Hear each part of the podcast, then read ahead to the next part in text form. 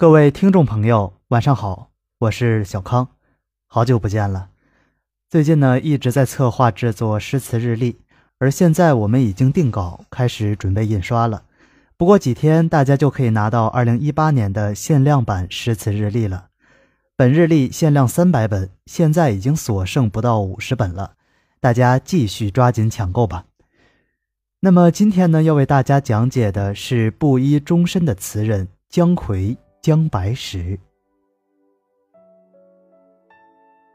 姜夔的一生，你读懂了吗？暗香，旧时月色，姜夔。辛亥之冬，余载雪一石湖。只霁月，受茧所惧，且争新声，作此两曲。石虎把玩不已，十二季四习之，音皆皆晚，乃名之曰《暗香》，疏影。旧时月色，算几番照我，眉边吹笛，唤起玉人，不管清寒与攀摘，何逊？而今渐老，都忘却春风词笔。但怪得竹外疏花，香冷入瑶席。江国正寂寂，叹寄雨路遥，夜雪初积。翠尊意气，红萼无言。更相忆，常记携手处，千树压，西湖寒碧。又片片吹尽也，几时见得？姜夔，字尧章，号白石道人，南宋文学家、音乐家，终生不一。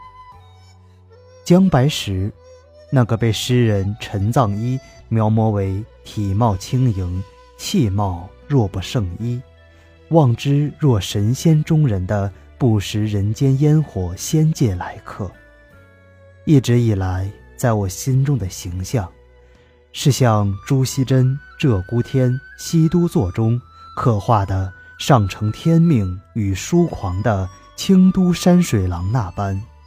独立于尘世之外，笑看人间风雨的浪子闲人，总是在某个红日闲山的午后，在头上簪一只娇媚明艳的牡丹，迎着满世界的温柔暖意，慵懒地躺在高大粗壮的梧桐树的枝干上，微笑着俯视人间的日出而作。日落而息，亦或是书坐案前，轻轻将手边的诗书文章放下，端起一杯清明，就着窗外淅淅沥沥的雨丝声，一并饮下。可随着时光的流逝，渐渐多了些阅历与体悟，白石的词句文章也读得多了些。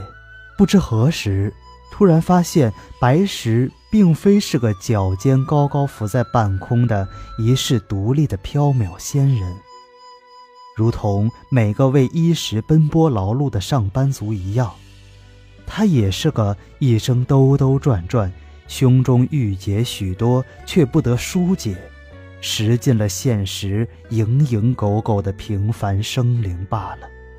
这首《暗香》是姜白石最负盛名的一首自度曲，用仙吕宫定谱。所谓自度曲，是指通晓音律的词人自摆歌词，自己谱写的新的曲调。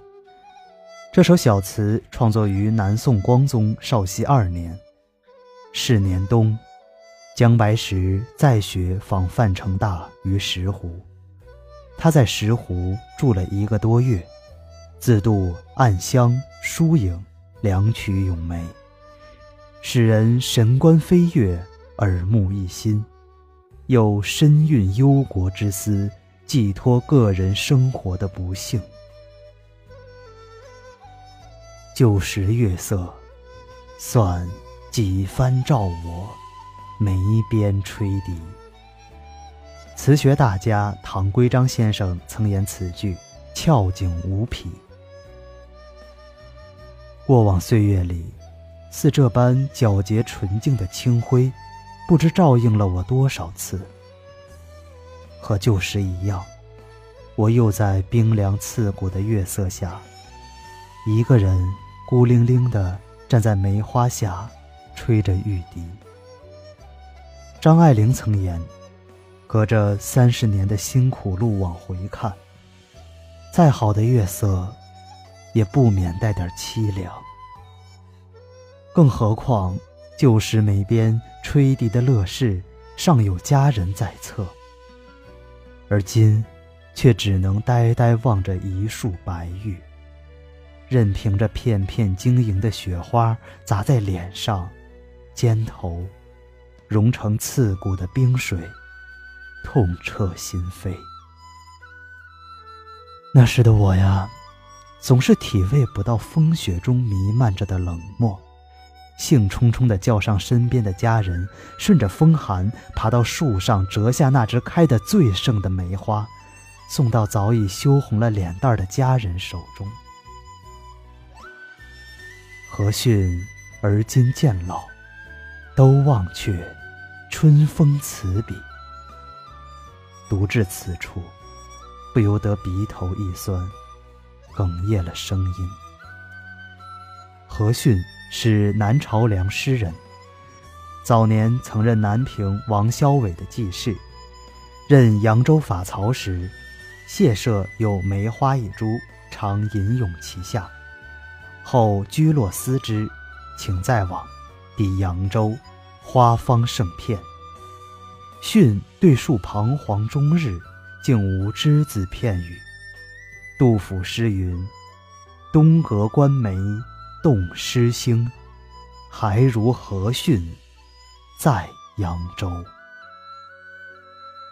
如同苏东坡深夜忆亡妻的“相顾无言”。唯有泪千行，和柳七与心上人南浦送别的执手相看泪眼，竟无语凝噎一般。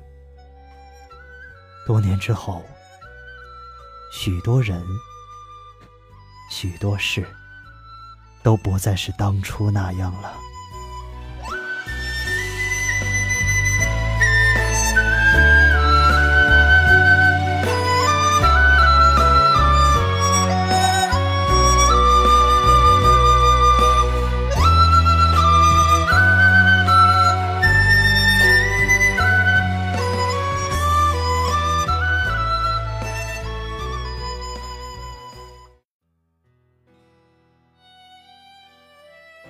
白石终生不依，靠着权贵公卿的供养度日，一生寄人篱下，仰人鼻息。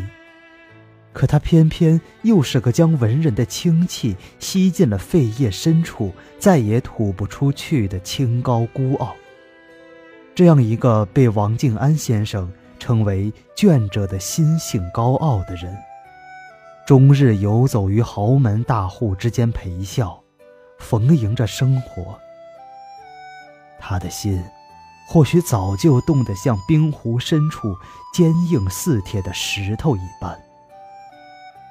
每一次受人白眼、遭人不齿，都像用一把锋利的尖刀在石头上划了一刀。时间久了，伤痕都被伤痕遮掩的不能再看见。也就渐渐麻木了。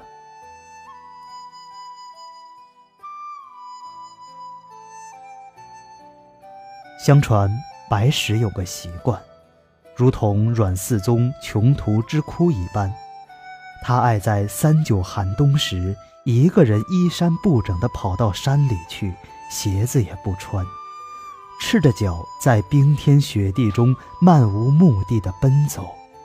却不觉丝毫寒冷。也许，只有千百年来巍然不动的青山绿水，才能感受得到他心中的苦痛。他当然也曾努力过。姜白石曾于淳熙元年至淳熙十年四次回家参加科举考试，却都名落孙山。冷酷无情的科场一丝情面也不给他，哪怕他才华横溢、诗乐皆精。庆元三年，四十三岁的姜夔曾向朝廷献《大乐毅琴瑟考古图》，希望获得提拔，但朝廷没有重视。两年之后。姜夔再次向朝廷献上《圣颂挠歌》，鼓吹十二章。这次朝廷下诏允许他破格到礼部参加进士考试，但他仍旧落选。自此，完全绝了仕途之念，以布衣终老。他不似燕元县那般身居高位。也没有柳三变的潇洒风流。像他这样一生籍籍无名的红尘过客，注定是不会成为红粉佳人争相竞逐的柳依花郎。二十三岁的姜夔初到泸州时，却遇到了牵绊他一生的那道明媚阳光，暖化了他冰封许久的冷眼旁观。鹧鸪天，缘兮有所梦。姜夔，淝水东流无尽期。当初不合，众相思。梦中未比丹青现，暗里忽惊山鸟啼。春未绿，鬓先丝。人间别久，不成悲。谁教岁岁红莲叶？两处沉吟，各自知。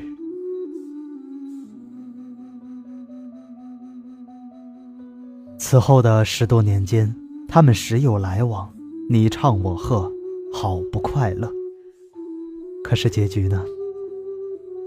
现实不是王子与灰姑娘爱情故事的天真圆满，没有玻璃鞋，也没有南瓜车，有的只是落满了灰尘的家徒四壁。对于白石来说，一个周转于夹缝中讨生活的人，不配拥有才子佳人的唯美爱情，也没有这个条件。宝剑配英雄，红粉赠佳人。他既非佳人，更谈不上英雄。生活就是如此残酷。哪怕再想相濡以沫，到头来也只能相忘于江湖。而且他家中还有举案齐眉、身世良好的妻。那是每日为他端茶倒水、任劳任怨的糟糠之妻，哪怕境况再差，都没有丝毫埋怨。对于他的意中人来说，白石当然不是一个值得托付终身的好选择。难道要一辈子跟着他四处漂泊、居无定所吗？所以，白石心中的愁苦。如同肥水东去，流淌着无穷无尽的无奈。悔不当初，不该种下情花。或许，不该。多么诱人的四个字！谁心中又能没有过皆悔无及的时候呢？可是过去的，只能过去。越是不甘，越是痛苦。可怜的白石，春草还没有长绿，两鬓已成银丝。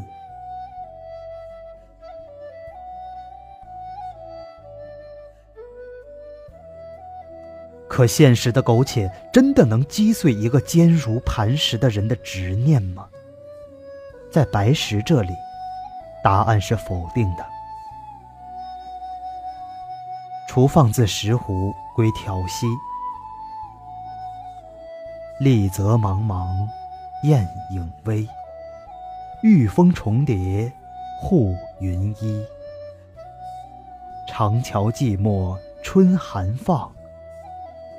只有诗人一个归。桑间篝火却定禅，风土相传，我未谙。但得明年少行意，只裁白柱作春山。淳熙年间，青年姜白石在湖南游历。结识了福建人萧德藻，萧德藻号千岩老人，在当时诗名介甚，一遇白石即大生知遇之感，感慨自己作诗四十年才遇到一个可以与之相谈的诗人，遂携白石至湖州生活，并把自己的侄女儿嫁给了白石，白石一家的经济也完全由他提供。后来，千岩翁又把白石推荐给了名诗人杨万里。杨万里更介绍他去拜谒另一位大诗人范成大。石湖是做过大官的，知事后经济非常丰裕，对白石也有厚况。张平府因白石累世不第，拟出资为白石捐官，以白石的清高，当然辞谢不敏。后来又欲割无锡的良田给白石，白石也一样拒绝了。白石接受萧千言、范石湖、张平甫的资助和一些馈赠，这都不是问题。白石亦报之以竭诚尽力、优乐观念。但接受良田，便是接受了产业，性质便完全不同了。白石要做的也不是受禄的家臣，而是清高的清客，哪怕贫贱至此。这让我想起了民国名媛郭婉莹小姐。文革期间，她家产尽数为朝廷没收充公，在精神和肉体上饱受折磨。可她却喜欢每天清晨起床时，看着温暖的晨曦从不足七平米的小屋的窗上破洞流进来。笑着说：“好美。”每次去扫厕所之前，她都要换上一身干净精致的旗袍，然后化上淡妆，然后才出门。